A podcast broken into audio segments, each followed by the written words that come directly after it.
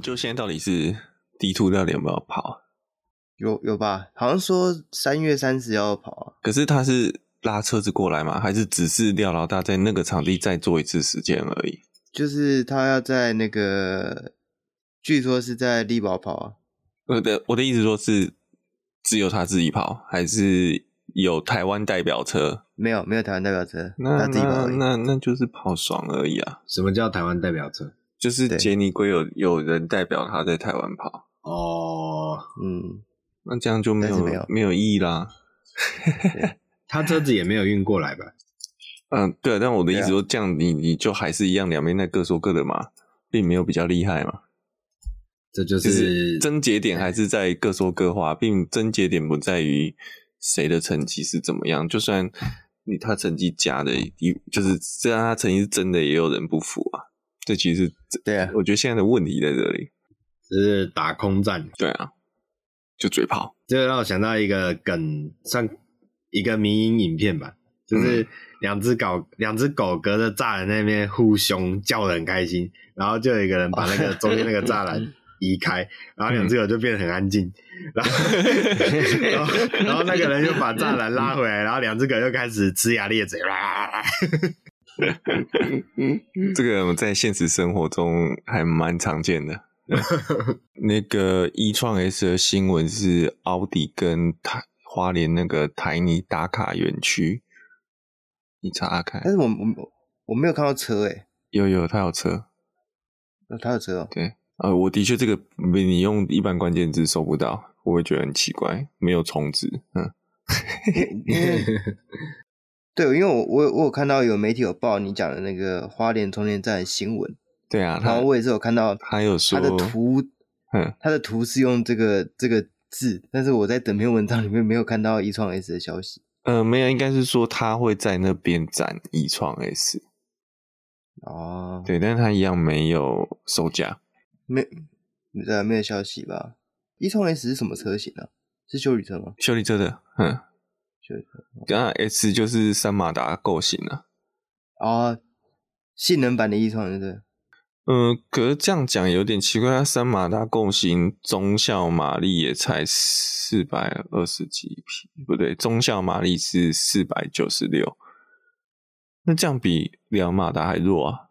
那你现在，对，你现在泰康或是 E-Tron GT RS 都马到六百多。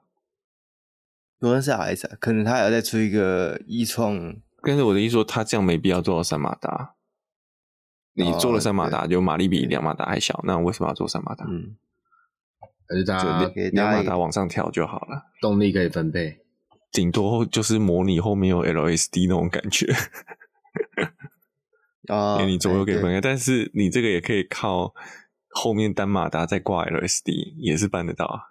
对啊，总之就是应该是奥迪在那边有设配合设超充站吧，嗯，你就顺便办办活动。哎、欸，对哦，我顺便讲个题外话，我刚刚哦，真的是，我觉得大家开车要小心。我刚刚开车回来的路上，晚上了，好像是晚上十点多，开车回来的路上，嗯、呃，就看到一只它一台 BMW 修理车又插到那个中央分隔岛了，真的插进去哦，就是那个车、哦、车头整个把。电线杆包起，把那个灯柱包起来的状况，嗯，是不知道当下撞的有多大力。也现在应该现在应该没下雨吧？没有下雨啊，应该不是地是干的啊，啊在那个黄河北路那边啊，就明明是两边都是四线道到五线道的宽度，也可以这么正宗的插进去，我觉得蛮屌的。我讲真的，虽然啊，虽然 Alpina B 三的动力比较小，但我还是会选 Alpina。哦，对啊，因为那个车头是是就是三四零 i 的车头，真的好看很多。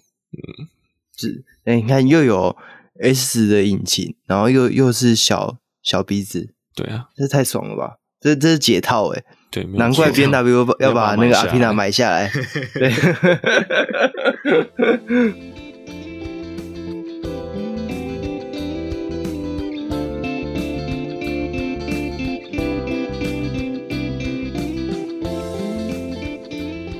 哈喽，大家好，我是蜜龟，我是卷毛，各位学长好。这礼拜我们有几个大题。第一个大题，我觉得也蛮有趣的，就是这个。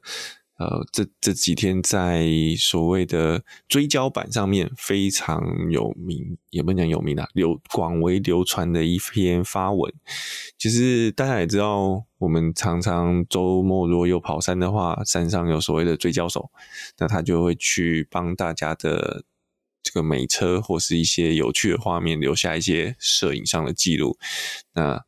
其实大家也有的，我们之前有的，有人很很刻意的，就是要找追焦手，因为他想要被拍，他的车子想要被拍照，拍美照，然后就会就就会开始问说：“哎，今天山上有追焦手吗？”然后就被大家拷贝，就是、嗯、你是为了拍照而跑山的这种的哈、嗯，然后就他甚至有的还会在追焦手前面来回刷，然后就然后就跨双黄线来回刷，我们真有看过这种的，嗯。嗯然后，那那当然，在这个情况下，呃，我们都知道追焦手通常然后早年大家都会马车牌，那后来有一些追焦手，可能因为他拍的照片的量太大了，所以可能上百张，那就说急着输输出或者急着跟大家分享，车牌就不马了。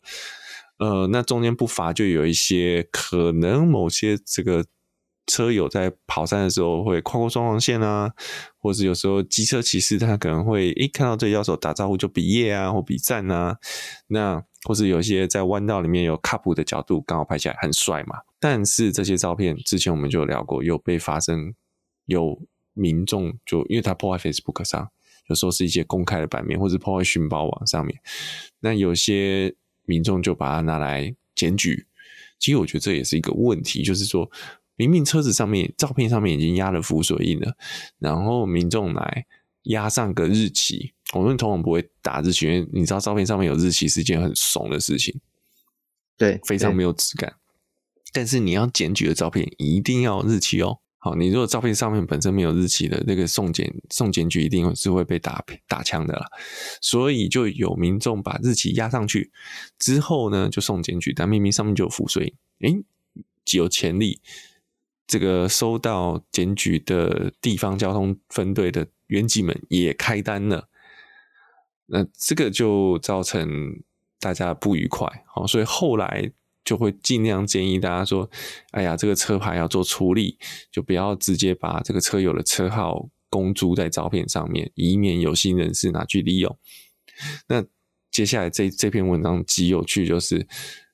这当时这个这个摄影师他有把车牌做处理了，但他还是被告了。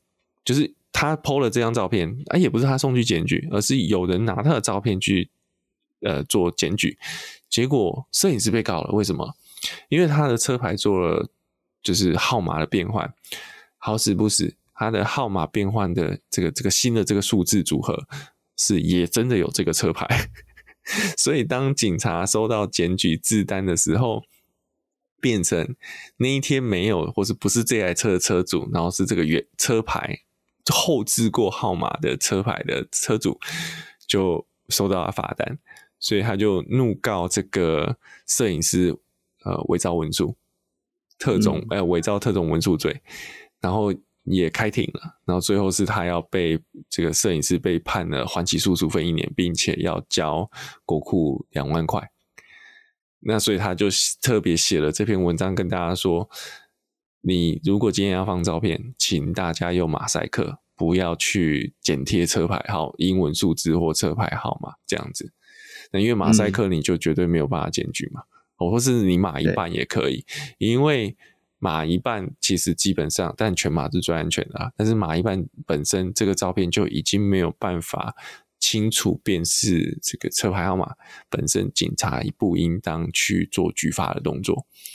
但我个人觉得，讲真的啦，你现在追焦，其实讲真的，在户外拍这个照片是一个很，呃，这些公共场合嘛，大家都可以拍。我们今天在开在路上，你也没有办法去阻止别人来拍你的车。对。对，所以我觉得问题是在于为什么？假设今天写，我觉得这两个层面的问题。第一个是，当这些有心人士拿照片去加这个日期的时候，上面明明就有浮水印啊。其实警察应该要逻辑，不会有人拿浮水印的照片来做检举。我讲当事人，嗯，这是一个很合理的判断嘛。好，你如果今天要检验照片，你就不会加浮水，因为浮水印的浮水印对摄影师来讲就是一个这是我的作品的证明。那今天检举的照片跟要证明是自己的作品没有没有相关联性，所以照来讲，警察应该要有逻辑，是说今天这个原警在承办的时候，看到照片有浮水印，他第一个想到的是这应该不是一张原生的照片。然后再第二个就是说，呃，这个我觉得这个摄影师真的蛮冤的。就照来讲，当要告，应该是要告那个检举人才对，怎么会是告摄影师呢？嗯，然后再就是，其实因为他我刚刚讲了，检举之后要压浮水印，哎，要不讲要压日期。那本身摄影师的照片上面并没有日期，当他。压了新的日期再去送检举的时候，其实我个人觉得这个检举人也有伪造文书罪啊。哦，对，所以虽然在这个 case 我不知道检举人有没有被一起起诉，嗯，但是我觉得照理来讲，这个匿名检举的人是使用第一个，你使用人家的照片也没有跟人家讲，基本上这就有一个侵权的行为，嗯、这就看摄影师要不要告他。然后再就是你今天伪造了文，伪造了这张这个。照片的日期，然后又压了浮水印，基本上车就是罚单的这个受害人也可以告这个检举人伪造文书，因为这并不是一件事实。嗯、当时拍的时候，并不是这个时间，并不是这个日期。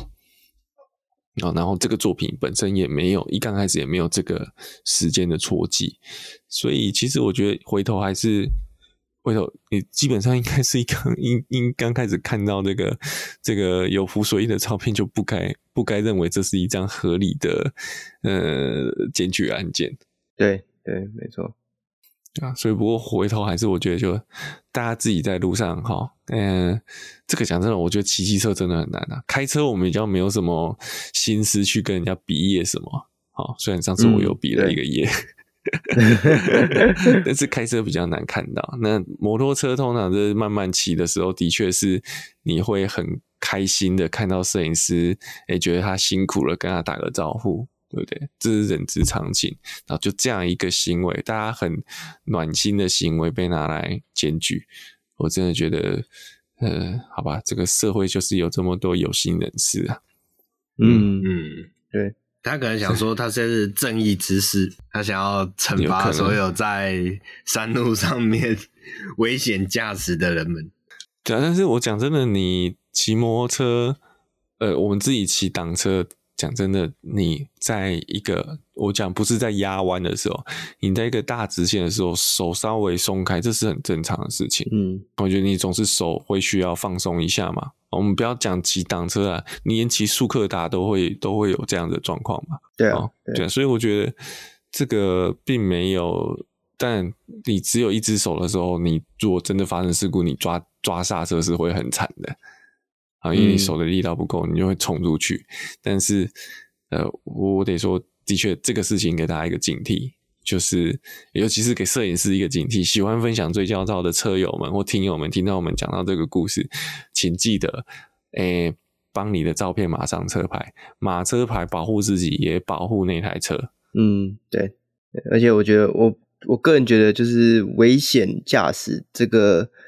我就之前我们也讲过蛮多次啊，就是它在定义上一直都是蛮有争议的，就是到底怎样算是危险驾驶，怎样不是危险驾驶？其实这件事情一直都是以警方的算是主观判断，但是这个也曾经有被法官驳回过嘛，就我记得好像是压车的事情吧，嗯，好像有就曾经警察开单之后，但是后来法官觉得这个事情并不能就是用用单用判断就来。鉴定说这件事情是危险的，这样对，就并不是说他只要压车就是危险的，而是要你要判断当时他压车当时的路况跟前后车的间距啊这些东西。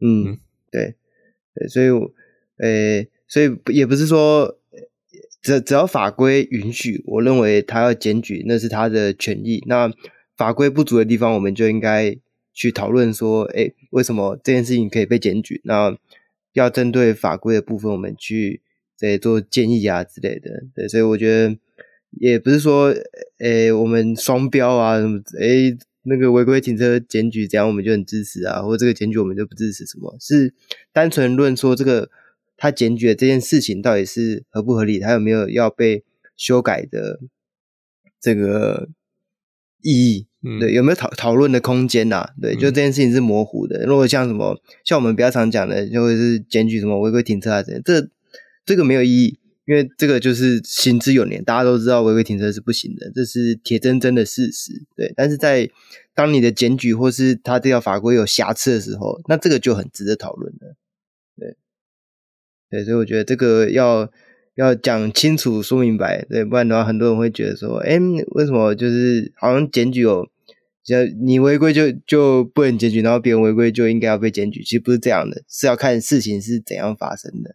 对。那也另外提一下说，因为这件事情已经在法院上面，呃，算有判例了，所以后续有可能就会被其他法官作为怎么讲参考引用，是对引用对，所以大家还是想，就尤其摄影手们，就大家还是小心一点，嗯嗯，对，哎，有时候甚至你不要想说，你想说我不要发公开社团，我就转贴到赖群，哦，大家。朋友们嘛，我应该不会有人这么白目。我跟你讲，就是有人这么白目，嗯，就开始转传。哎，其实其实这样讲，我会想到，那赖群到底算不算公开社团？没你记啊，赖群你要看他人数多少，我重点在人数多少。假设你今天就是五个人而已，那就不算哦。可是假设你今天加入的是一个车子品牌的社群，嗯、里面那人就有五百个、一千个，那就算公众了。嗯嗯嗯对嗯，公众的意思就是有有看人数的，嗯，我的认为是看，但是就算这样讲啦，就算是五个人的社团好了，或是十个人社团好了，有时候就是这样一个照片的转发是一个无心的，哦，假设你就是没有先说，哎、欸，请不要转。那有的人就是无限说，哎、欸，这个实在太这个这个，我好想跟我朋另外其他也是可能相关，但是不是在同一群的朋友分享，那就把它转出去了，然后也没有马车拍，嗯、那就或者讲这是我帅照哈，就把把它分享出去，那你都不知道，就是这些网友们的反应，他是不是真的认跟你这么麻吉？他们认识有时候也是无，我就这样讲，他也不觉得他会无上造成什么损害。那很多事情就这样传出去，诶、嗯欸，不好意思哦，这我个人道德观念的一个认知，就是像有人喜欢传，呃，一些什么网络上漏，就是流出什么谁谁谁的什么照片，某个明星的什么照片，花根出上嘛，哦，不是，诶、欸，干那个我超超讨厌的，就是。每一个传的人都说，这不能只有我看到。我想说，你为什么要 你自己都受不了，为什么要害大家呢？报复社会，对，这是一个报复社会。对，就是我被冲康了，我不能，我要让全部人都被冲康，这个要不得，这是真要不得。好，我我要讲不是这个，我要讲的是 有一些 case，像是一些女生比较私密的照片，好，或是嘛男生比较私密的照片也有可能，他不想要流出的，那就被大家广为流传。我个人真的觉得这种照片就不要传。好，你可能群里面有朋友传给你，就停吧，嗯、甚至出来讲一下，哎、欸，这个这个不是怎么讲，就是这对当事人来讲不是一个好的好的，这个会有负面的影响。那我们就在这里停下来。对，对我强烈建议大家做一个停损点，嘿，嗯，不要不要再去转传它。嗯，所以这个追焦手就会说。在群组里面说，我们中出了叛徒。等一下，你的顿点在哪？好，没有，没有，多好，不好说，不好说。对啊，就算就算你先讲，有时候常常也这样子。哎、欸，我跟你分享，你不要跟他其他人分享。然后这个什么照片，跟你讲啦，你越讲这个东西，你越讲这个话，大家越想分享。对，人性就是犯贱。没有，就是。嗯就是那个人分享完，然后下面会马上紧接着一句，请不要跟别人分享。但是已来不及了，已经 forward 了。没有，甚至甚至那句也一起复制被贴出去了。对对对，一直不一起出去。讲到这个照片，就是拿别人照片检举啊。其实我以前也曾经有遇过，也不是我自己遇过，就我在社团中看到一个案例。那这个我觉得它就是有它的法规依据在的，就不是没有什么。盗用别人照片问题，因为它不是一个直接检举的状况。就是我之前有遇过有人在社团分享他车子的引擎的照片，那是 B N W 的这个车款，就老 B N W 的车款这样。对，那他后来他的这个照片呢、就被拿去做，就是检举说他的引擎不符合规定，然后检检单就叫他回去验车这样。那其实这件事情就是就非常有趣了，就是因为他并不是直接开单这样的检举行为，所以他拿这个照片，诶，除了刚刚讲的这个著作权啊之之外的事情之外，好像也没有，因为他直接拿照片，他也没有说伪造啊，或者是去更改，或者是在上面添加东西，他就是说，诶，这个车的这个引擎不符合规定，然后就是邀请检验站去去做做一些处置，这样对，所以这这个也导致说就是。诶，很常我们在社团发文啊，或是看到人家在路上看到车，都希望说大家可以诶把车牌马赛克啊之类的，就是不要直接的露出来，就是还还有包含像车距的时候啊，就是大家就会更多一步的去保护自己的车子，跟保护自己不要被这样子的，就是检举这样。就因为就算你的车子是原厂的，好了，就全车原厂好了。但你被检举，你总是会麻烦到，就是你要跑去验车啊，做这些事情，就是就总是很麻烦。讲这样让我想到，我们之前也有发生过，明明车子开的是日行灯，就被检举说开雾灯。哦，对对对，这个以前也曾经有段时间，哎，特别是苏巴鲁的车，有一个年份的特别容易被检举，因为它那个位置真的很像，真的很像雾灯。对，它明明就是日行灯的波长、日行灯的照射亮度跟距离。但是讲真的，那个照片上看不出来。对对，那照片只能看出来就一个灯在亮而已。嗯，对，那这个也很难怪警察说光明灯。你要，对，对，但是我我个人认为，这个东西从警方那边送到监理站，它就应该要被驳回，因为你身为监理站，你应该要知道这个东西它是长什么样子。没有啊，这个有一个问题就是，他反正就开了啊，如果他不开。他到时候又被检举人申诉啊，就是为为什么没有开罚单这样，对，或者为什么没有叫他回去验车之类的，对啊。那你有时候真的也是碰到，我们不得不说，嗯，人百百种啊，总是会让他对啊。讲真的，以公务人员身份，他督导一次就够他受了。嗯，对，对对对对。那其实像呃之后我们之前有聊到嘛，就在四月三十号之后，也有很多的检举会限缩。就有很多东西，就包含像违规停车啊，就是非他们讲那叫什么，就是不不严重影响交通的交通的对的违规停车会就是受限，就没有办法检举这样。对，那最近我也发现了一个，诶、欸，不用检举的一个好方法，也是这样分享会不会被恶意的？但但其实我不比较不怕这东西被恶意的滥用，因为如果一一零你乱用的话，其实警察会找到你的。对。对，所以先先提醒大家，这东西不能乱用，是真的有，就是这个事情你才可以选择。就是我最近有用一个叫简讯报案的功能，就针对那个比较危险的地方的停车啊，像是其实我我会用到这个东西检举，大概都是它停在那种巷口十公尺之内，就出入很明显会挡到车子的视线那种状况，我才会就是用简讯可以直接传地址，然后跟。有什么车子违规，然后警警察就会回你一个罐头的讯息，代表他会来处理这样。那这个简讯报案的功能呢、啊，其实是同等于一零，诶，同等于你打电话一一零的效果，所以他是一定会派警察去现场处理的。那如果你事后想要知道他的处理结果的话，你也可以，好像是上网还是打电话，反正就你也可以申请到知道他是最后是怎么处理这件事情的，就对了。对，那。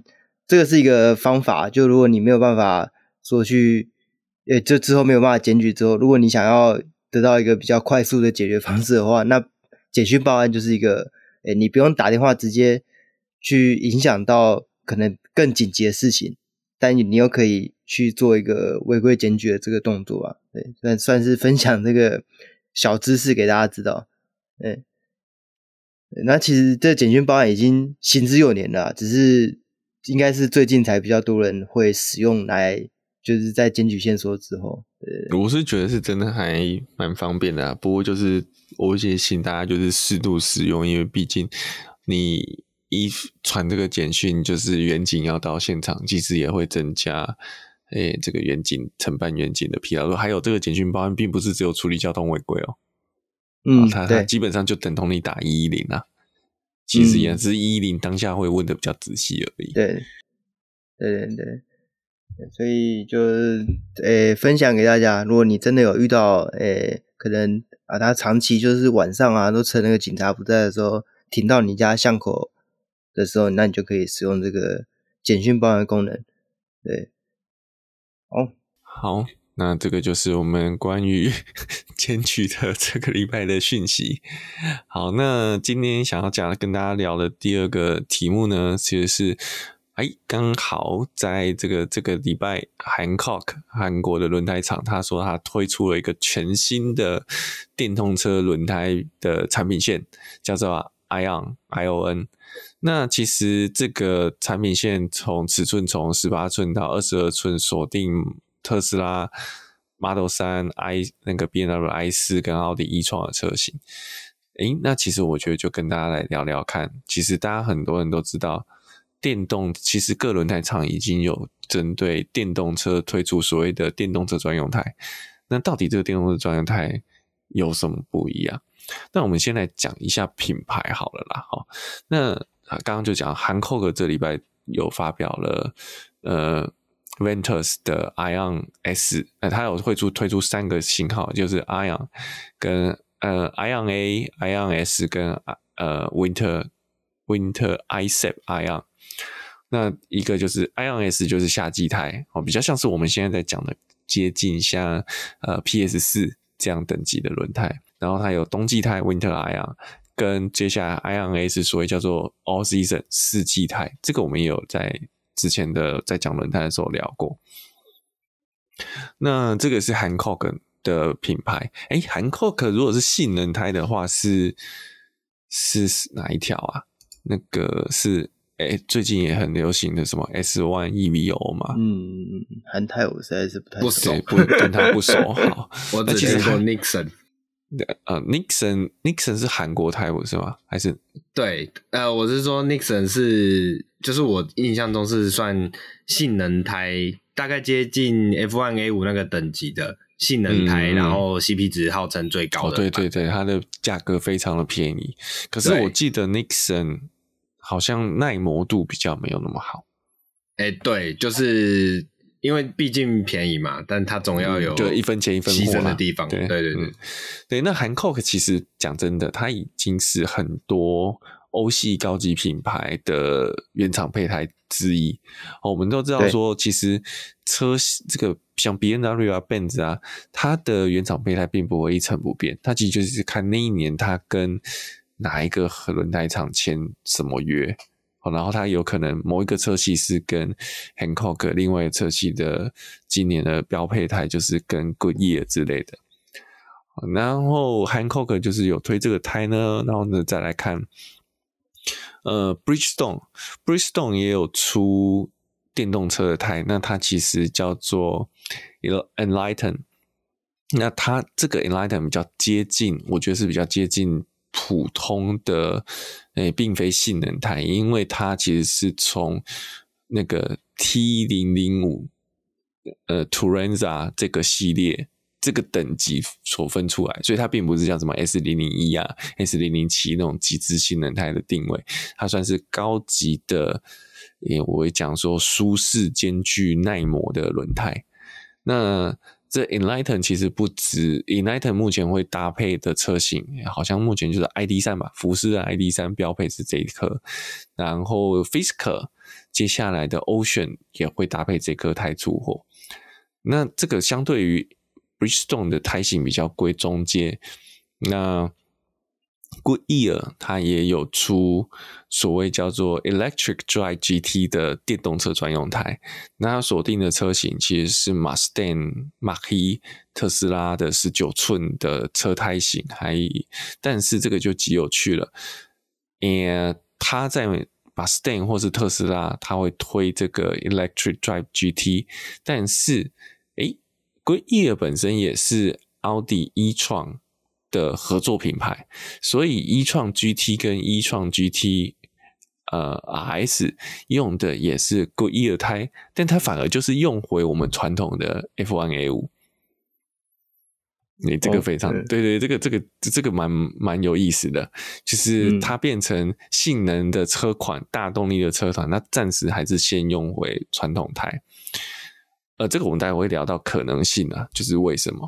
那另外就是 e、创就是修旅车那一款，它用的是那个 Alenza 零零一，其实 Alenza 零零一并不是电动车专用胎。呃，我会这样讲，我们叫水叫电动车专用胎，并不是说它不能装回油车上哦，而是说它当时设计的时候是有针对电动车的一些资源做特化。好，然后再来就是讲到倍耐力，倍耐力其实它的它有出 P Zero Elect，其实 Electric，那这个是在胎康上面的标配胎，那这个也是针对这个高性能电动车，反而是针对比较 High Performance 的的。这种呃高输出的使用情境下所做的胎种，那最后四大品牌的这个米其林是在那个 Formula 一的轮胎提供商，那目前 Formula E 已经跑六年了，所以我其实讲真的，米其林对电动车要用什么胎，我相信他在 Formula E 上面已经收集到非常多的参数。那米其林推出的电动车胎款就叫做 Pilot Sport EV。那其实，呃，我们之前在那个 Tire Review 好像有稍微有提到这个车这个车款，哎，这个胎款。好的，那我们再回头讲，到底所谓的电动车专用胎跟我们现在汽油车专用胎有什么不同呢？其实着重在三个面向。第一个是电动车重，哦，你电动车在 现在啦哈，动辄都是两吨以上。目前两吨以下的电动车讲比较 performance。的话，大概只剩 Model 3了。其他你说台康啊，或是奥迪的 e-tron 啊，或是这个 Jaguar 的 I-Pace 啊，哦，甚至连 x C 四十的电动车都过两吨。这个比一般的油车还来的重很多。你、嗯、油车要过两吨，已经大概都要到所谓 S Class 或是这个 A 六那个等级了。奥迪的 A 六。那所以第一个，你的轮子。就要承受比较多的重量，再加上燃油，再加上上面载的人，这个差距是重量的负载是多非常的多。然后第二个就是说，它要应付比较强的扭力。那为什么呢？你会说，诶，电动车扭力很大，但是也有很多汽油车，性能汽油车扭力比电动车大很多，那我就用这个性能胎就好了，不是吗？呃，就峰值来讲是没有错，但是大家要记得，电动车的扭力是都。所有时间点都是一样的，不是像油车是你低转低扭，然后到某个转速之后，到扭力高原，扭力才开始使用最大的输出。电动车不是哦，电动车是你一一电门一踏下去，它就是瞬间最大扭力出来了。哦，如果你踩很大力，它就是瞬间最大出来，它没有那个转速的问题，所以代表起步的时候轮胎就要应付非常大的扭矩。嗯、那第三个就是噪音，呃，噪音的原因是。倒不是因为轮子产，哎、就是说，因为没有了引擎，所以其他的噪音就被放大，包括什么风切声啊。那接下来就是轮子滚动的噪音。所以因为没有引擎声的掩盖，没有那个片，没有那个哦，引擎轰轰的声音，所以轮子滚动的声音对车内的使用者来讲就会被放大。那好了，那所以你想一个轮胎接下来它变化，它要吃更多的重量，吃更多的重量，然后要应付更大的扭力，它轮胎就要更硬，好，更能够结构要更好。但是结构更好，结构更坚实，你有可能就是造成你今天的这个噪音就。因为你滚动的噪音就会增加，然后你要再减少这个滚动阻力。讲真的，其实它的对轮胎的负载是比较严苛的，因为这这个几个东西刚好就是在天平，也不能讲天平，就是我们常会有一些五角形图或六角形图，它刚好是在各个反方向。哦，所以你一定会有一些取舍，所以它其实不是那么好设计。再就是因为我刚刚讲到，它会承受更多的重量，我要更多承，为了让轮胎在承受更大扭力，可以这个支撑得住，所以通常所谓的电动车专用胎都会比汽油车的我们现在看到的轮胎来得重。好，那接下来大家就会想说，既然电动车胎这么厉害，这么好，那我一般的油车胎如果去装这个电动车胎，是不是也会有同样的效果呢？诶，这个就不一定喽。哦，因为你的油车可能没有电动车的重量，所以其实这个回头还是要看你的载重在哪里。所以并不是说我今天一台呃一点八吨的车，然后我去装了呃，我现在已经用了这个 Pilot Sport。但是我今天就去装了 Pilot Sport EV，我就会更好哦，更就是可以应付更大的扭力，有更好的性能。其实倒不会，因为 Pilot Sport EV 设计的是要承受更大的重量，就像 Ultra l o a d 的车子，你是要到那个压力值才会有那个表现。那你没有到那个压力值，你的表现就是一般般而已。哦，所以我觉得这个呃，大家选胎的时候啊，就是还是试。你的情况啦，多做功课，多看车友用过的胎种是什么。那就像讲了，刚刚讲，你看一创一创 GT 够不够？一呃一创 GT 跟一创 GTRS 够不够性能？非常性能化了吧？对，基本上跟泰康平起平坐。嗯、就他用 F 1 A 五而已啊，他也没有用电动车专用胎啊。嗯、所以我觉得就是视情况去使用就好了。那就就不得不说，就是各车厂它做出这么多等级的车，你说电动车就不能装？Energy Saver 吗？哦，就是米其林那个作品，可以啊，可以啊，对啊，只要你的负载是够的，哦，轮胎承重可以支撑得了你的电动车的重量，然后你也不要配那么凶，其实都是可以用的啦。嗯嗯，而且它可能还蛮安静的。好，或是你说你电动车去装 Premacy Four，或是装那个横滨的 V 五二，我觉得表现应该都不错。哎，别装 V 五二三荷包啦。蛮贵的，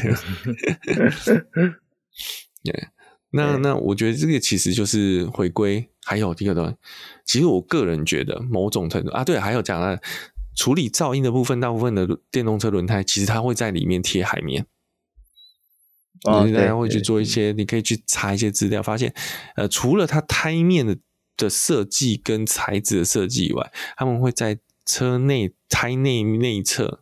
再贴一层海绵，让这个海绵去吸音，去阻止轮胎胎壁内的这个声音的一直反射，然后产生了共鸣。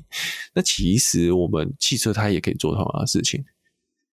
哦，嗯、呃，除了本身有些静音胎本身就内建海绵海绵以外，呃，我知道坊间也有一些轮胎行，它有在帮他的客人做里面贴海绵的服务。嗯，这个价格就大家自己去问一问啦。但我个人会觉得是新胎去做就好。如果你的胎已经磨了五成了，做这个没有什么太大的帮助了。哦，对，有没有点浪费钱？嗯嗯，好，那那所以其实我觉得回头是因为车厂加了这么多技术，你看我要把胎壁变坚实，我要去这个胎的材质。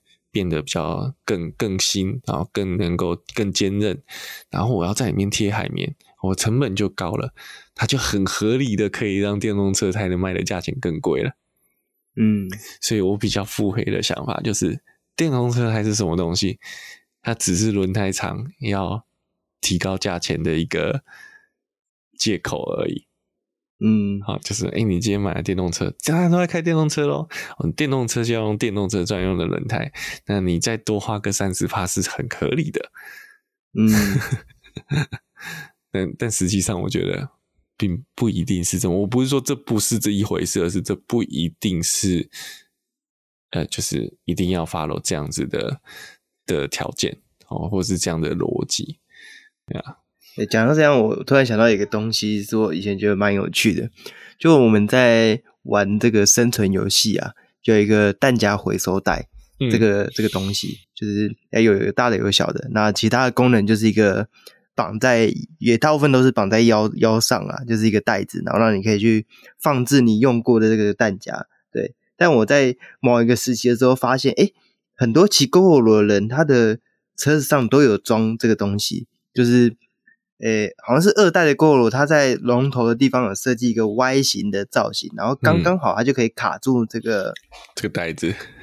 对，弹夹有时候带着这个后面的扣环这样。嗯、对，那我就在虾皮上搜寻一下，哎，原本一个应该是一百块、一百五十块的袋子，它变成 Gogoro 专用之后，一个可以卖三四百块。哇，这个生意实在是太厉害了。对，我从来没想过，原来我那个袋子这么值钱。哎，我就是人家用脑赚钱，你知道吗？没有没有，我就就我我我得说有一个情况，就是像我们在玩啊哈，然后我们有些看到，我们早年就会买那个迷彩服，就会买说所谓叫公发的，就是可能德国啊、美军啊所谓流出品。然后后来慢慢有一些左岸的生产商，他做的仿制品，然后也是一样。那你知道吗？这种仿制的一定会卖的比公发的便宜嘛？对，因为公发的量少，然后品况好的又比较不是那么好找的情情形下面，诶，它就会贵。那贵了之后，大家就会对岸厂商就会抢进低价市场。诶，就过一阵子，你发现。怎么又一样在拍卖上面看到看到同样的东西哦？但它今天不是放在生存游戏相关的这个分类里面，它只是放在潮牌的分类里面，价钱顺便翻瞬瞬间就翻两番跟三番。嗯，嗯，对。然后你就想，哎，靠背一件卖到几千块，啊，不就是我们在穿的大迷彩吗？版型还一模一样。然后看那个标题跟那个照片，感觉就是。左岸厂商啊，虽然不一定左岸做的就比较差，嗯，但是我们会就在这个产业待看了这么久，会觉得左岸的平均水平上面还是会差一点。你总不能跟美国的 CP 啊，或是几间大的做这些呃这种 BDU 服装的厂商来比，它还是会差一点。然后就卖几千块，卖的比比那美国厂商的还贵。我想说，真的是这这样坑盘子。对，只能说我们不不够会赚钱，我们没有想到这个赚钱方式。对，没想不到，想不到，想不到钱可以这样赚。就像我这样讲的，NFT 上很多都是垃圾，但是他们是几百万的垃圾。啊，对对对对，难难怪我们在这里录音。对啊，我们只能在那边录音。好，对，那既然龟龟你讲到 Gogoro 那。Gogoro 也算是台湾的电动车品牌，它有专用胎吗？对，那其实 Gogoro 在我记得好像是一八年还是一九年的时候，它就已经有类似的东西出现了。就是 Gogoro 有跟这个米其林一起合作，然后在其实是从什么时候推出的我已经忘记了，但就是他们从二零一八年的时候就已经开始合作，然后推出了这个叫做 City Grip Safe 的轮胎，就是。米其林专用，诶、米其林出给 GOLO 专用的电动车轮胎，那它就是主打一个，就是它有，诶、研发出一个高科技的材料，然后加强这个轮胎在电动车上的性能表现。其实它最主要的用途是，除了为了，诶、欸、电动车的，诶、抓地力啊，或是它的扭力去做设计之外，也让它的电池的续航力可以更持久。就它的，我记得好像是说用这条轮胎啊，它的电池续航力可以新新增十趴还是十四趴的这个数字，这样对，就是因为让它的滚动效率可以更好，那电池的消耗就会更更好，诶、电池的消耗就会更节能一点，这样，对对对。但是其实这个轮胎，诶、因为 g o r o 的，老实讲，Gogoro 的里程。它的电池用的本身就还蛮快的，就我印象中两颗电池啊，我我自己没有拥有过，但是我有骑过几次，对，就我认为它的电池消耗的速度算是蛮快的，对，所以，诶，它有没有那么实际的帮助？我觉得可能要 Go 罗的长期的使用者来分享，但就我，诶，短短可能租过或是骑过的这个经验啊，我觉得以它里程数，我觉得早点换电池好像比较。比较实际一点。你你你讲的早点换电池，我们想我们上礼拜聊到说电动车管理嘛，那个微型电动车管理，嗯、然后它有一个条款，就是行驶里程于二十五公里内，嗯、对不对？嗯、我在想啊，啊，如果 Gogoro 今天换到电池低于二十五公里的时候，那它是不是应该要归类为微型电动车？没有，它二十五公里是那个吧？是时速。啊，时速二十五公里哦，对对对，对，但是 Gogoro 在限电的时候，那个时速也接近二十五公里了。比如说限电模式要诶停下来，请停下来，拿出你的那个六角扳手，电动车专用牌，把把车牌换一下。对啊，对。不过不过我这边想提另外一个想法了。就是刚针对龟龟说，其实如果里程，呃，不是里程，应该说电池量快到达的时候，其实就赶快换电池就好。但是这件事情其实是要建立在，因为毕竟 Gogoro 目前在台湾的呃充电站或者说电池站的网络其实是相对成熟。对，那。嗯如果撇除这一个建设相对成熟这件事情来说的话，任何电动车所面临的挑战都是一样的，就是整台车上面能够有哪里尽可能的可以把我们的续航里程炸出来，这都是必须要使用的方法。哦，对，对吧？嗯，对，这这是每个电动车不无可避免必须要面对的问题。对，嗯，然后我有一个非常诚心的建议，这个建议 CP 值极高，减肥。哦，车手减重，车手减重，重，没错 没错，减低你车上的负载。对对对，哎、欸，这样会不会过了二十年、五十年后的人类，每一个都是身材苗条，大家的身材都很好，因为未来的车子全部都是电动车。我说大家为了要让电池跑远一点，就是只好维持他的身材这样。对对对对对，就是身材好的人才有资格出远门出去玩。糟糕，我觉得我们开始进入冷笑话的状态。哎、欸，不过我要稍微提一下一个题外话，就是我们刚刚讲到电动车的特性，就是它电动车重。哦，然后另外就是电动车的，或者你讲说设计给电动车的轮胎，相对也就是比较可能重量会比较高一点。其实我最近试驾了几台电动车。嗯嗯，我真的发现车重哦，有一个电动车的设计，有就讲比较大的品牌，就像 Volvo 啊、Jaguar 啊，或者是 BMW，或是奥迪、泰坦、保时捷这样。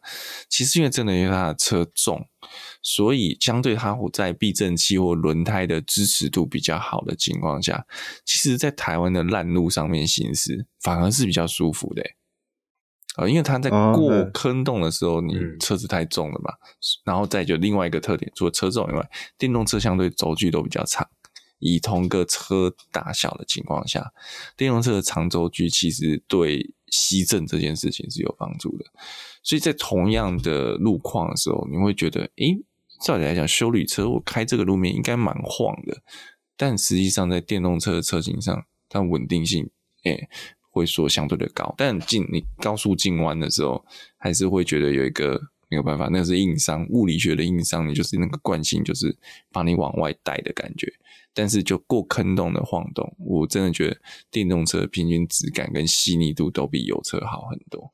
嗯，那我讲一下，就是说，嗯，我们刚刚都讲了国外的电动车，呃，国外的轮胎品牌，那台湾的电动车品牌，呃，对，台湾的轮胎品牌有出给电动车的车胎吗？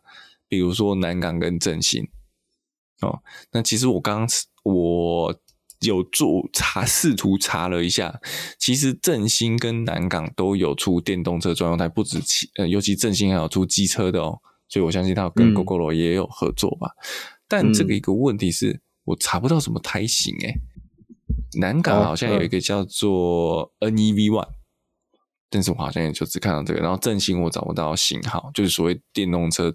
推荐的型号，所以我觉得他们的锁定的客群应该是比较中低级距的吧。嗯，对，说不定我们可以在 E-Verica 上面 找到南港或 城市的，有可能是偏向 偏向，有可能是偏向中国市场，嗯，还有一个可能是外销市场。哦，对，所以我们在台湾比较少看到。可是照理来讲，应该要有，嗯、啊，我知道可能可能差别在哪了。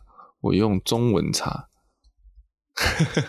哦，你要用用用用简体字，对，用英文或简体字可能才查得到型号。好了，这个这个有兴趣大家可以去看一下。不过我觉得以现在我们市面上找到的，你去轮胎行找的，应该大部分都还是所谓的呃，并没有特别分啊，就是一般车用胎。反而你今天要去说什么米其林啊，找说我刚刚要找说我刚刚提的 Pilot Sport EV。它可能还没有库存呢，对，可能要特别订哦。对，嗯。嗯，从法国千里迢迢运过来的轮胎，对，嗯，对，所以我觉得，诶、欸，对车主来讲啊，就他后续还会换这个轮胎的可能性，我就觉得可能就没有那么高了。如果他要特别定的话，我就觉得麻烦了一点。卷毛觉得嘞，嗯嗯嗯，哦，我是觉得这个应该是要就是等到更成熟，因为毕竟台湾目前的电动车数量相对之下还是比较少了，所以当然对轮胎行来说，它的不管是库存也好啊，或者是它的需求性也好啊，都比较低，所以以目前的状况来说，比较难找到，呃，是无法避免的。但是如果未来电动车，呃如果我们红海爸爸的 Model C 正式上市之后呢，然后引发一起抢购潮，然后人人一台 Model C 的话，那个电动车胎未来的需求绝对是呃指日可待，大增。对，对，其实我刚刚讲的，反正就像你这样讲，啊、跟原跟，原厂的配合。哦，举个例子，刚刚说 e-tron、嗯、哦，奥迪的车或是 Taycan 的车，其实他们有很高的可能性是回原厂换胎。那这个时候原厂就有可能有被当时的这个所谓 EV 的胎重，但我讲真的、啊，外面轮胎行真的太难了。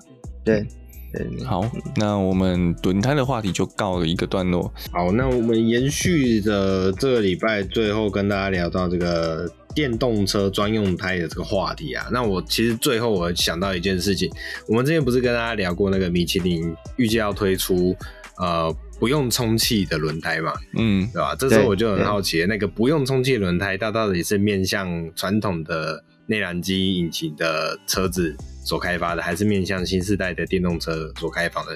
哎、欸，这个就是一个我认为会是一个值得探讨的呃话题啦，对吧？不过目前毕竟这方面的资讯都还不不是很足够嘛，那相信在未来会有更多更多的呃消息在释出，对吧？那未来这些消息在释出的时候，我们会再跟大家做持续的追踪跟讨论。那喜欢我们节目的话，记得帮我们按赞、订阅、分享。那不管是脸书、Facebook、Instagram 或者是 YouTube 各平台，帮我们留言评分。那我们下礼拜再见，拜拜，拜拜。拜拜。